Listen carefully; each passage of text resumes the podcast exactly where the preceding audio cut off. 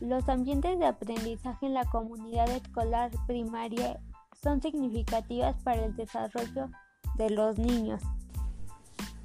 Aunque estos son variados y diversos en los modelos educativos basados en el currículum, al momento de ser planeados, el docente tiene que tener en mente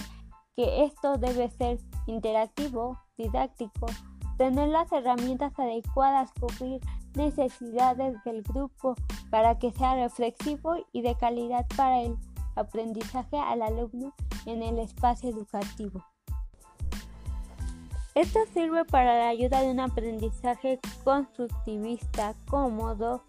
para comenzar a transformarse, construir nuevos pensamientos, reflexiones de vida cotidiana y desarrollar habilidades y conocimientos